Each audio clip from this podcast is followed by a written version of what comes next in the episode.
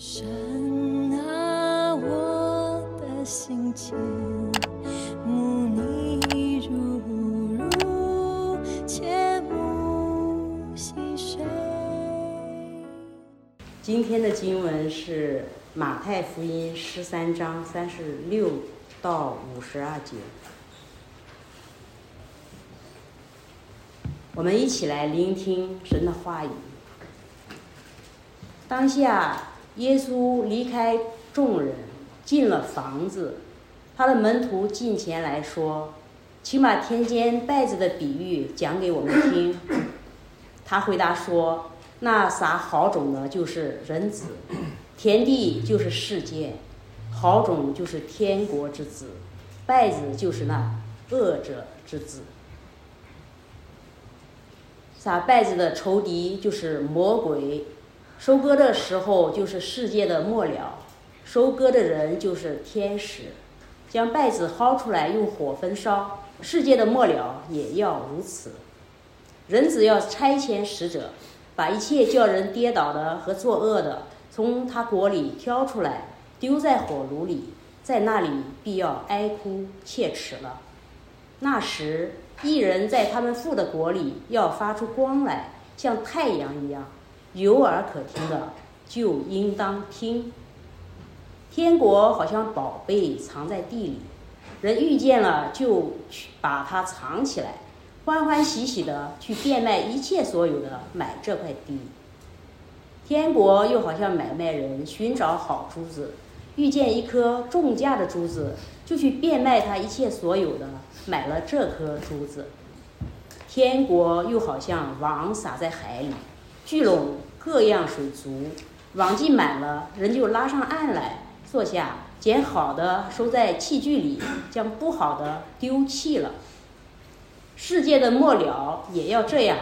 天使要出来，从一人中把恶人分别出来，丢在火炉里，在那里必要哀哭切齿了。耶稣说：“这一切的话，你们都明白了吗？”他们说：“我们明白了。”他说：“凡文士受教做天国的门徒，就像一个家主，从他库里拿出新旧的东西来。”以上是神的话语，愿神的话语光照我们每一个人。好，凯登园的呃教会的弟兄姐妹，主内平安。平安。啊，今今天刚才那个经呃 宋执事一介绍，才知道你们了解我那么多的事情。是一晃就已经十多年了啊！也是感谢主，在那个十多年后回到这里啊，你们已经有一个新的 building 啊，新的装修啊，一切都是又新又亮啊，又又又又宽敞啊！感谢赞美主啊！也是呃感谢主啊，在那个邱牧师啊，在那个放假的时候啊，让我们啊能够有机会啊来在在这里来分享啊，让我们再次祷告来预备听神的话语吧。亲爱的天父，我们感谢你啊，因为你的话啊，只要一发出啊，就能够给我们亮光啊，给我们的生命能够带来改变啊。主就求你今天啊，你亲自的光照你的话语啊，让我们不但的不但是心被感动啊，让我们更是能够按着你的旨意来更新变化，以至于我们也可以结出你所喜悦的果子来。我们这样祷告，奉主耶稣基督的圣名，阿门。好，呃，今天这篇道的题目呢，啊，听起来有一点惊悚啊，也是，呃，好像是什么是香港的那种低俗小报的标题哈，什么密室惊天大揭秘什么的哈。不过呢，这个标题不是来自香港小报啊，而是来自刘谦啊。大家记得那个刘谦是什么人吗？啊，就是那个变魔术的啊那一位哈，也是从香港来哈。啊，但是呢，这个刘谦他每一次在他的这个魔术教室里啊，总会教你一些啊那个魔术的技巧啊，在每次的那个示范之前啊，都会跟你说，现在是见证奇迹的时刻啊，或者说啊，现在是不可思议的时刻哈，啊，这个人就是很善于推销自己哈。那其实呢，刘谦在教你的同时啊，还会把你耍得更晕啊，因为每一次教完一个比较简单的魔术。啊，立刻啊就会接着就表演啊两三个啊更加复杂的魔术啊，就叫你知道啊，只要是进了他的魔术教室啊，你就是要去见证那不可思议的时刻哈。而今天我们要讲的经文啊，《马太福音》啊十三章三十六到五十二节啊，也就跟这个魔刘谦教魔术一样，啊，因为耶稣在这里呢，啊，向我们揭开了一个的谜底，啊，可是呢，立刻就给我们开了四个新的谜语，啊，揭开的这个谜底啊，是关于前面所讲的啊那个田间稗子的比喻，啊，但是呢，在那个耶稣解释了那个比喻之后，啊，立刻就给我们四个新的比喻。啊，就是那个藏宝的比喻啊，寻找珍珠的比喻啊，撒网的比喻啊，和那个新旧东西的比喻，啊，这些的比喻呢，好像一个比一个更难明白，啊，而且呢，呃，还不像那个田间稗子的比喻是有解释的啊，后面几个呢，耶稣都没有解释，啊，在这个其中啊，藏宝的比喻、珍珠的比喻啊，和那个撒网的比喻啊，明显是一组的。啊，讲完以后啊，耶稣还要问门徒说：“啊，这一切的话你们都明白了吗？”啊，他们就说：“我们明白了。”那我相信我们所有读圣经的人读到这里，都会在心里说：“明白了什么呀？你明白了，我还不明白啊！”啊，耶稣呢也没有给我们解释，而是呢立刻就给我们第四个新旧东西的比喻，啊，说一个文士受教做天国的门徒，好像家主从库里拿出新旧的东西来，啊，这样的话我们就更不明白了哈，耶稣到底在说什么呢？啊，这里这个文士是谁呢？啊，新旧的东西又指什么呢？啊，真的就好像刘谦教魔术一样啊，叫我们越教越晕哈。啊不过呢。啊，也许啊，在这里的第一个谜语的那个谜底的里面，也包含着后面几个谜语的答案，啊，至少可能可以帮助我们啊去明白去解开后面几个谜语哈。所以呢，让我们就还是啊一段一段的来看啊。那首先呢，让我们了解一下啊，耶稣讲这些比喻的目的是什么呢？啊，整个的马太福音十三章啊，耶稣都在讲天国的比喻。而那个十三章在马太福音一共是二十八章的里面，刚好就处于中间的位置，啊，而对于这个耶稣在地上的工作来说啊，马太福音十三章啊也是处在这个中间的阶段，啊，属于那个始创阶段啊和最后完成阶段啊中间的啊一个过渡时期。那耶稣为什么啊要在这个时候啊要讲一系列的天国的比喻呢？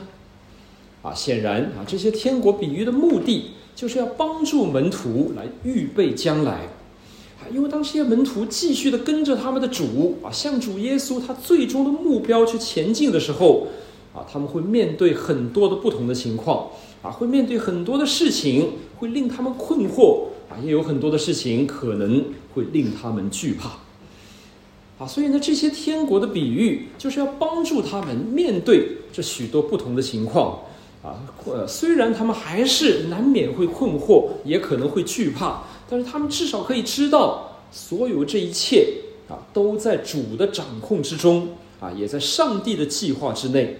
啊，他们可以知道自己应该做些什么，也应该怎么样来面对啊这一切的变化，一切的挑战。那为了这个缘故，那我觉得哈，这些天国的比喻也是我们在今天特别需要听的。啊，因为我们也活在一个充满了变化、充满了挑战的时代当中。啊，这连续几年的这个新冠疫情啊，已经给整个世界啊带来了翻天覆地的变化，大家同意吗？啊，而且呢，这个变化好像不是在向更好的方向发展啊，而是在往那个更坏的方向发展啊，好像是越来越坏那个情况。啊，虽然现在疫情已经基本过去了啊，但是呢，现在世界各国的经济。啊，什么俄乌战争啊，还有随时可能爆发的台海战争，啊，那个新冷战的那种格局，啊，各国内部的啊左右的文化之争，啊，还有西方教会的持续衰退，啊，以及西方的主流文化啊，对那个对我们的呃基督信仰、对福音啊那种越来越敌对的那种态度，啊，这一切都是我们正在面对的，啊，所以我们在未来。我们可能啊也会有越来越多的困难，越来越多的压力，啊，尤其啊对于我们这些忠于上帝、想要传福音的基督徒而言，所以这所有这一切啊都足以令我们困惑和不安，甚至令我们惧怕。那我们应该怎么样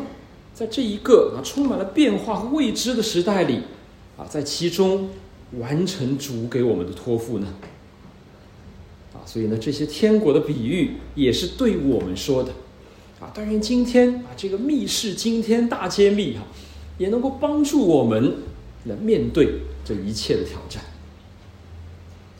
好，我们带着这样的背景啊，我们就先来看啊那个拜字的比喻啊，耶稣的解释。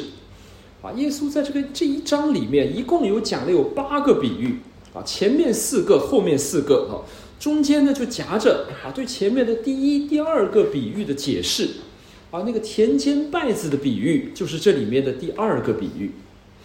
这个比喻本身啊是说天国就好像有人撒种在麦田里，啊，晚上却有仇敌来把稗子混在了麦子里。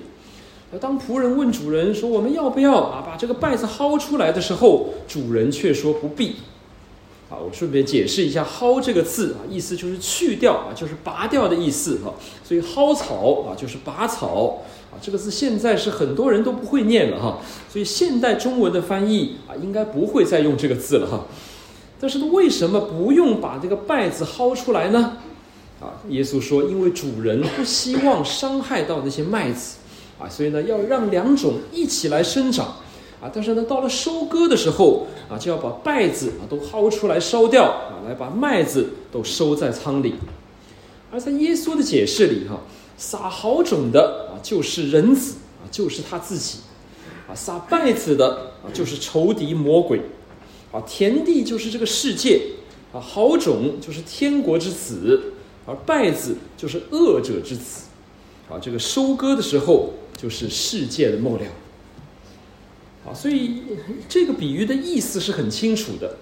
啊，就是说现在这个世界是一个混杂的，啊，是良莠不齐的，啊，是有麦子也有稗子，啊，有圣灵的工作也有魔鬼的工作，啊，那但是上帝却会暂时的容许这样的情况，啊，直到那个末日审判的时候。啊，到了那个时候，那神啊就会把所有的不义的和义的啊，所有的属于他的和不属于他的，永远的分别出来。啊，到了那个时候，照耶稣所说的，那些恶者之子啊，就会被丢在地狱里面哀哭切齿；而那些的义人，那些天国之子，却会像却会在那个天父的国里，像太阳一样的发光。那为什么啊要到最后才把这两者分开呢？啊，按照这个比喻本身所说的啊，上帝的目的是要保护他的儿女，啊，所以最严厉的审判就必须要留到最后，啊，如果是来的过早啊，或者是来的过多的话，那麦子就会受到伤害了。啊，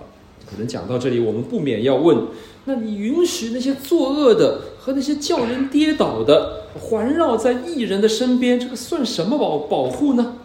啊，上帝，你难道不担心艺人被恶人伤害吗？艺人难道就不会跌倒吗？啊，当我们基督徒啊，面对这个世界上啊种种的邪恶、种种的不公，那我们也不免会产生困惑，甚至有时候会对上帝，所以对上帝的公正产生怀疑。啊，特别是啊，当我们看到很多的坏人都逍遥法外啊，看到一些爱神的人反而遭到逼迫，甚至遭遇飞来横祸的时候，那我们也难免会对上帝发出怨言。我们也会问上帝说：“那你在干什么呢？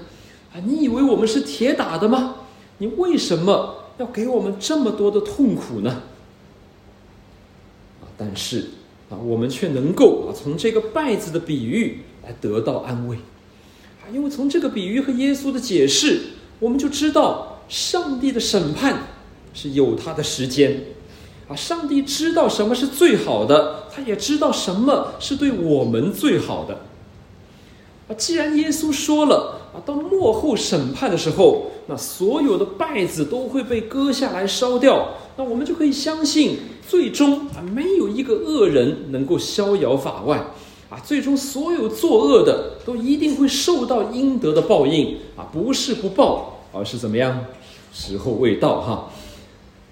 而既然耶稣说了啊，到末后所有的麦子都会被收进仓里，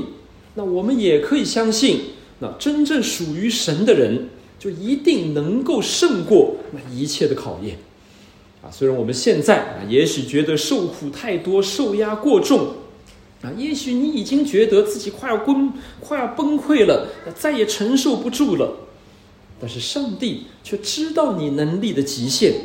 啊，到了你真正承受不住的时候，他一定会给你开一条出路，让你能够承受得住。啊，既然耶稣也说了啊，上帝他维持现状的目的是要保护麦子，保护他的儿女，啊，那我们也可以相信，那现在这样的状况虽然好像不理想，但其实却是对我们是最好的。啊，如果是照你所期望的话，啊，如果上帝现在就毫不留情的去除掉一切罪恶的话，那很可能这个结果并不是你想要的。啊，首先你怎么知道你自己就一定是麦子而不是稗子呢？对不对？啊，就算你自己能够确定，那你的家人呢？啊，你所爱的那些亲友呢？啊，所以上帝让现在这个世界啊继续保持着啊这种混杂的啊这种良莠不齐的状态，其实是有很多好处的哈。啊，比如让更多的人有机会悔改。啊，比如让属于他的人能够有机会得到锻炼，啊，让我们可以为他结出更多的果子来，啊，所有这些我们运用一下自己的想象力就可以知道了。所以这个稗子的比喻，就是要我们啊，在这种混乱的啊不理想的状态的面前，继续的相信上帝的公义，相信上帝的主权，更相信上帝对我们的爱。好啊，解释完啊这个稗子的比喻，那耶稣就一口气给我们讲了三个新的比喻就是藏宝的比喻、寻珠的比喻和撒网的比喻。那通常的解释啊，都是把这个藏宝的比喻和寻珠的比喻放在一起啊，就认为这两个比喻所讲的都是那天国的价值啊，说因为天国啊要比世界上任何啊其他的财富都更加的宝贵。啊，所以呢，你一旦听到了 听到了天国的道理，那你就要愿意为他来付代价。啊，这是一般的解释哈。啊，这个解释就说啊，就像这个比喻里这个人一样啊，一旦他知道了有宝贝藏在田地里啊，他就欢欢喜喜的变卖一切所有的买下这块地，为了让自己可以拥有这个宝贝。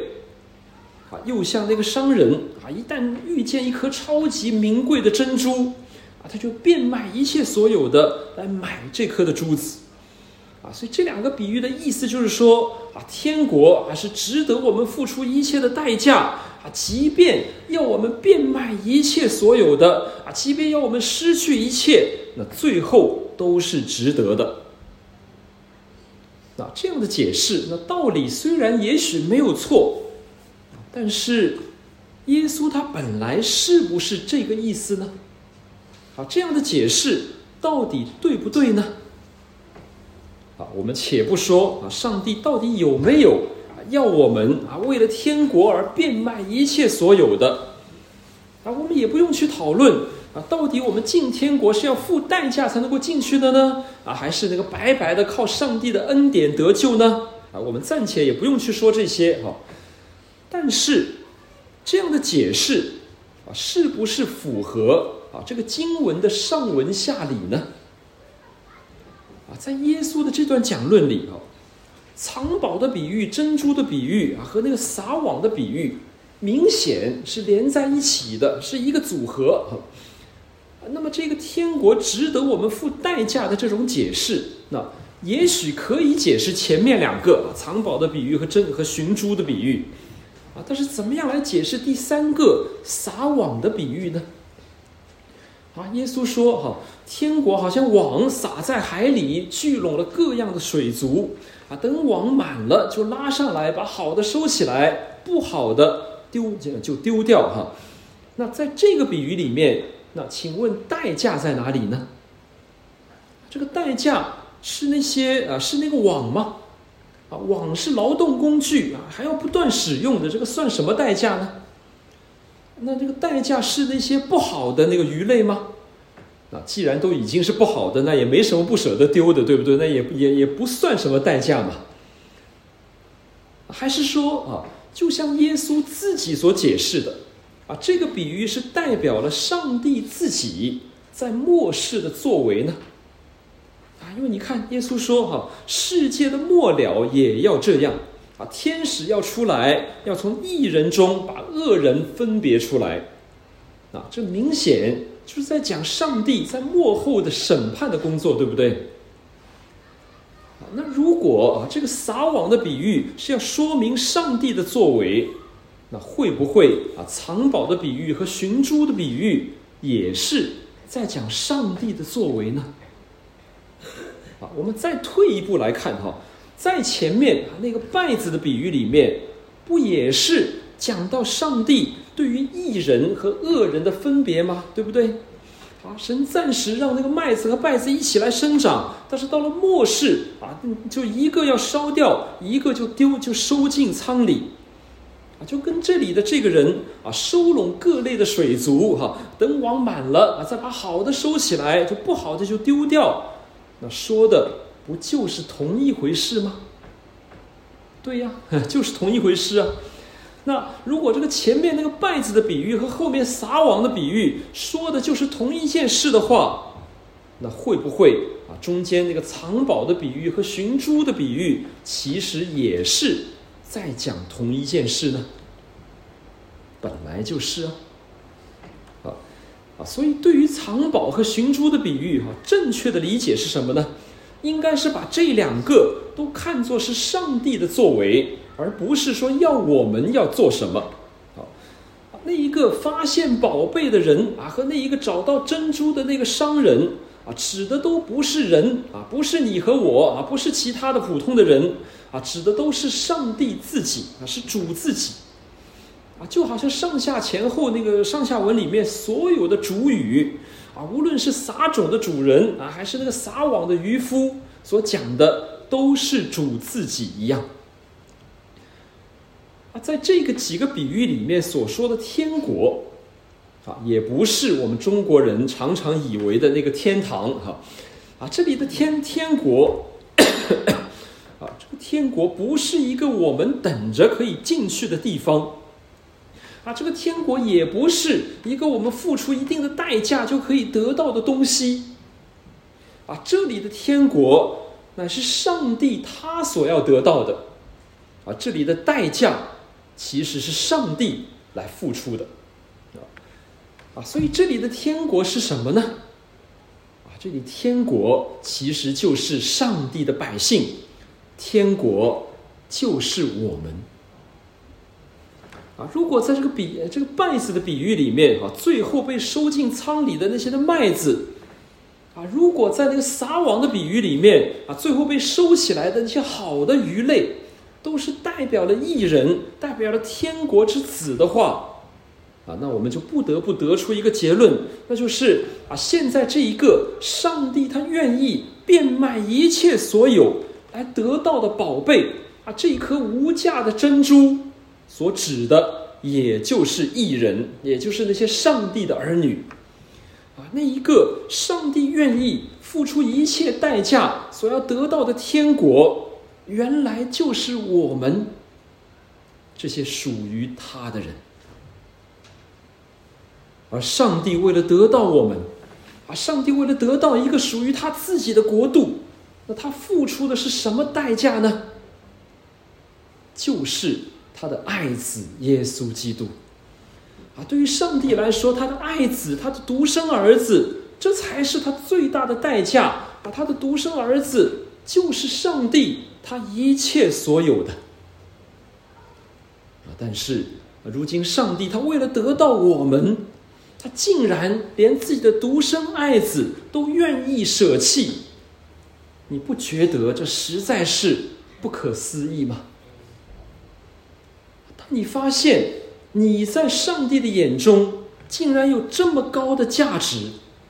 啊，当你发现上帝他为了得到你。竟然愿意做出那么高的牺牲啊？请问你有什么感觉？啊，你是觉得这个脑袋要炸了呢，还是觉得心已经被融化了呢？那如果哈，我们在上帝心目中有那么高的价值，那我们的未来还需要担心吗？啊，如果上帝为了得到我们，他付出了他独生爱子的代价，那他还有什么是不愿意给我们的呢？我们怎么还可以来怀疑他对我们的爱呢？又怎么可以因为今生的一些的逼迫患难，就放弃了对主的信心呢？啊，就正如《七亿恩典》这首歌里面所唱的：“如此恩典，使我敬畏，使我心得安慰。今生的危险试炼网罗啊，只要靠着主的恩典，就能安然经过啊。将来我们还要和众圣徒一起欢聚在主的宝座前，我们的快乐，我们的荣耀都会无穷无尽。感谢赞美主。”啊，这样的一个盼望，啊，这样的一个未来，啊，这不只是我们所盼望的，啊，甚至也是上帝自己所盼望的，啊，上帝啊，付出了他最高的代价，啊，变卖他一切所有的，就是为了要我们能够永远的跟他在一起，让我们可以永远分享他自己的荣耀和快乐，这才是上帝所要得到的天国。所以哈，这一串的天国的比喻，真的就是密室惊天大揭秘。这真的是一个不可思议的时刻，因为耶稣在这里向我们所揭开的，实在啊是一个不可思议的奥秘。好，那前面的几个比喻啊，假如都有这样一个前后一贯的思路的话，那我们就可以照着同样的思路来理解最后那一个。文士受教的比喻，啊，耶稣说：“凡文士受教做天国的门徒，就像一个家主从他的库里拿出新旧的东西来。”而马太啊，把这个比喻放在门徒所说的“我们明白了”啊这个回应之后，就说明啊，可能前面的几个比喻大多数人都可以明白，但是呢，最后这一个比喻却不一定是所有的人都能够明白。啊，所以呢，如果你认为前面那些已经足够了，你不想脑子太累的话，那你就现在开始打瞌睡也无所谓，啊，只要别打呼就行，好吗？啊，可是呢，不想睡觉的哈，让我们来尝试一下，我们来理解啊，这个文士受教这句话哈。那理解这句话的困难之处在哪里呢？就是假如把这个受教的文士当做后面那一位家主的话。那请问，在这个文士受教做那个天国门徒，跟家主拿出新旧的东西，这这两件事情有什么相似之处呢？是要说明什么呢？要类比什么呢？啊，都很难确定。耶稣他自己也没有解释。啊，还有就是在这个比喻里面哈，其实文士他的受教乃是被动的。原文就是凡文士在天国的道理上受过训练。啊，什么那个训练做门徒啊，这是解释啊，这是后人在翻译的时候加上去的一个解释而已，在原文里面是没有的哈。啊，但是呢，这个家主拿出新旧的东西啊，这个动作啊，这个拿出来这个动作却是主动的，啊，所以呢，在这个比喻里面，文士跟家主好像很难画上等号啊，很难对上啊，也许就是这个原因啊。但其实啊，在这个比喻里，唯一的主语就是那个家主，而受教的文士所对应的，其实不是这个家主，而是那些新旧的东西。啊，就正如藏宝的比喻和寻珠的比喻，就表达了艺人啊，在这个呃上帝眼中的宝贵一样。啊，在最后这个比喻里面，这些新旧的东西所表达的。也就是那一位受教的文士，在上帝眼中的宝贵。啊，一个人为什么要从他的库里拿出新旧的东西来呢？啊，大概不外乎就是两种目的啊，一个就是要整理，一个就是要展示，对不对？啊，因为一个人存在他库里的东西，都是他所认为有价值的东西。那把那个库里的东西拿出来，那个目的无非就是要看一看啊，掸一掸灰尘啊，重新做一下整理啊，顺便就像来的客人炫耀一下他所收藏的宝贝。那假如你是一个喜欢收藏的人啊，那你也应该能够理解这样的心理哈。啊，所以一个愿意在天国的道理上受教的文士，就是上帝心目中的宝贝。啊，为什么啊这个人会好像这个新旧的东西呢？啊，因为在他的身上会兼具着新旧两个时代的元素。啊，他会既有啊来自旧约、来自律法的训练，啊，又有新约啊来自耶稣基督的福音。而当上帝、当主耶稣啊用天国的道理来训练他的时候，也就是啊在这些新旧的东西当中啊重新的做着一个整理的工作啊，把不同的道理放在正确的位置上啊，让他们啊可以为他。发挥最大的作用，而而为什么耶稣啊要对这些门徒来讲这讲这个话呢？这些的门徒本来啊就是一些熟悉旧约的犹太人啊，而现在他们又在那个天国的道理上受了训练啊。所以他们就是这个受教的文士啊，他们就是兼具了新旧两个时代元素的人，他们就是主的仓库里面的宝贝。啊，当然我们也知道啊，在当时还有很多的不受教的文士哈，还有很多犹太人中间的文士、法利赛人啊，都在敌对耶稣啊，都不肯做他的门徒啊，所以呢，耶稣这番话。也可以成为对这些人的鼓励和邀请，啊，只要他们愿意来接受耶稣的教导，啊，接受这个天国的道理，那他们也可以成为上帝的宝贝。啊，我们相信啊，当耶稣他升天之后，啊，当门徒继续的向他们的同胞传讲主的福音的时候，我相信这一段话也继续的。啊，在向犹太人中间的那些文士、法利赛人发出邀请，邀请他们成为主的门徒，邀请他们拿出自己在圣经真理上那些新旧的学问，被主所用，成为主手中的贵重的器皿。那这也告诉我们，哪怕是耶稣的敌人，啊，哪怕是那些在敌对福音的人，哈，在最后的审判之前。他们还是有机会得救的哈，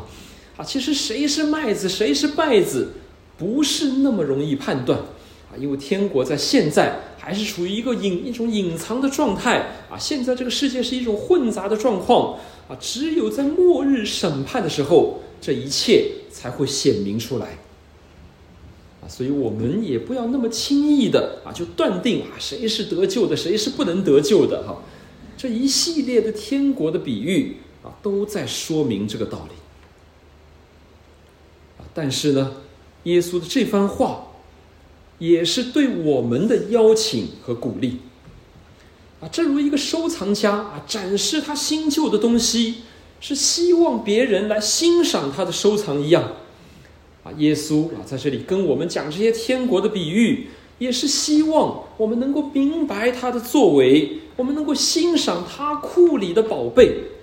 而假如我们能够领受主的话啊，我们更能够啊把新旧约的道理都融会贯通的话，那我们也就成了受教的文士，我们也就成了上帝心目中的宝贝。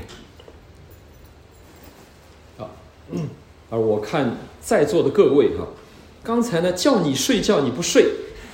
啊，你还要眼睛大大的睁着大大的听到现在哈。那看来你也完全有条件可以成为受教的文士哈，你也可以成为上帝手中的宝贝，你就是上帝所要寻找的人，你也可以成为主手中的贵重的器皿。啊，本来你还可以说自己是没有条件的哈，但是现在你已经证明你是有条件的了哈。不过呢，在这个比喻啊。就跟前面的比喻一样，所强调的不是我们要做一些什么，而是上帝他正在做什么和他将要做什么。而我们唯一需要做的，就是好好的来听这些天国的道理。就正如耶稣在十三章里面啊，这个所有的比喻、所有的解释里面，他唯一向我们所发出的命令，就是凡有耳可听的，就应当听。而且在第九节、四十三节还重复了两次。啊，所以我们所要做的，就是要好好的来听。但是啊，当我们在这个听的过程当中，我们却应该要明白自己的福分。啊，当我们在等候天国最终实现的过程中，我们却应该明白自己在上帝眼中的宝贝。啊，更重要的，我们应该要感受到，当上帝在向我们启示这天国奥秘的时候，他自己心中的那一份的喜悦和自豪。啊，因为当福音的种子撒在我们心里的时候，就是我们成为天国之子的时候。啊，当我们被埋在地里的时候，就是我们开始成长的时候，啊！当我们在这个世界上啊被那些败子所挤压，在世上遭遇逼迫、患难和试探的时候，就是我们被锻炼并且结出意义的果子的时候。当我们明白新旧约的道理的时候，就是圣灵把我们培养成为上帝的宝贝，训练成贵重器皿的时候。所以。当我们面对一个不可知的未来，面对所有的变化和挑战，我们所应该做的最最重要的事情，就是好好的听，好好的领受这天国的道理，并且耐心的等候最后的审判，最后的实现。因为现在，就是我们一起见证奇迹的时刻。我们一起来祷告。亲爱的主耶稣啊，我们感谢你，因为你来了，不但是向我们揭开了天国的奥秘，你也为我们打开了天国的大门。你自己就是那个最重的代价，你的牺牲就是要买赎我们，让我们成为上帝的子民，帮我们建立成上帝的国度。所以主啊，我们实在是感谢你的恩典，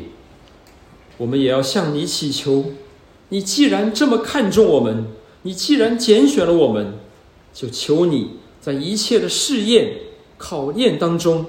求你保守我们的信心，保守我们的纯正，使我们做你忠诚圣洁的子民。也求你的灵帮助我们看重你的话语，使你的话真的能够在我们的心里融会贯通、发芽成长。以至于我们也能够在这一个越来越邪恶、越来越混乱的世界上，成为你贵重的器皿，为你的国结出更多的美好、永恒的果子。奉主耶稣基督的圣名，阿门。弟兄姊妹，请起立，我们一起重来。主啊，我们愿意成为你宝贵的器皿，我们愿意成为你眼中最珍贵的儿女。恳求救主监察知我们的心思，监察我们的意念，好叫我们成为你圣洁的儿女。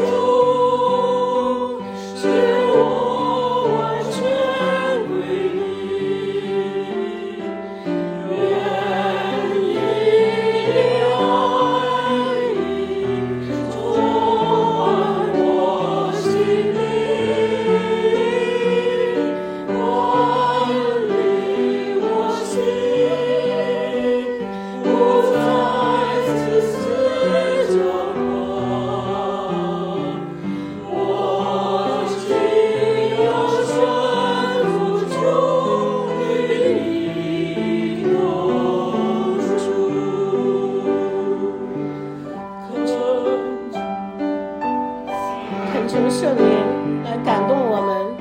让我们在这幕后混乱的时代里让我们能真心的受教真心的来聆听天国的道理让我们成为神所喜悦的儿女恳求圣灵赐下复习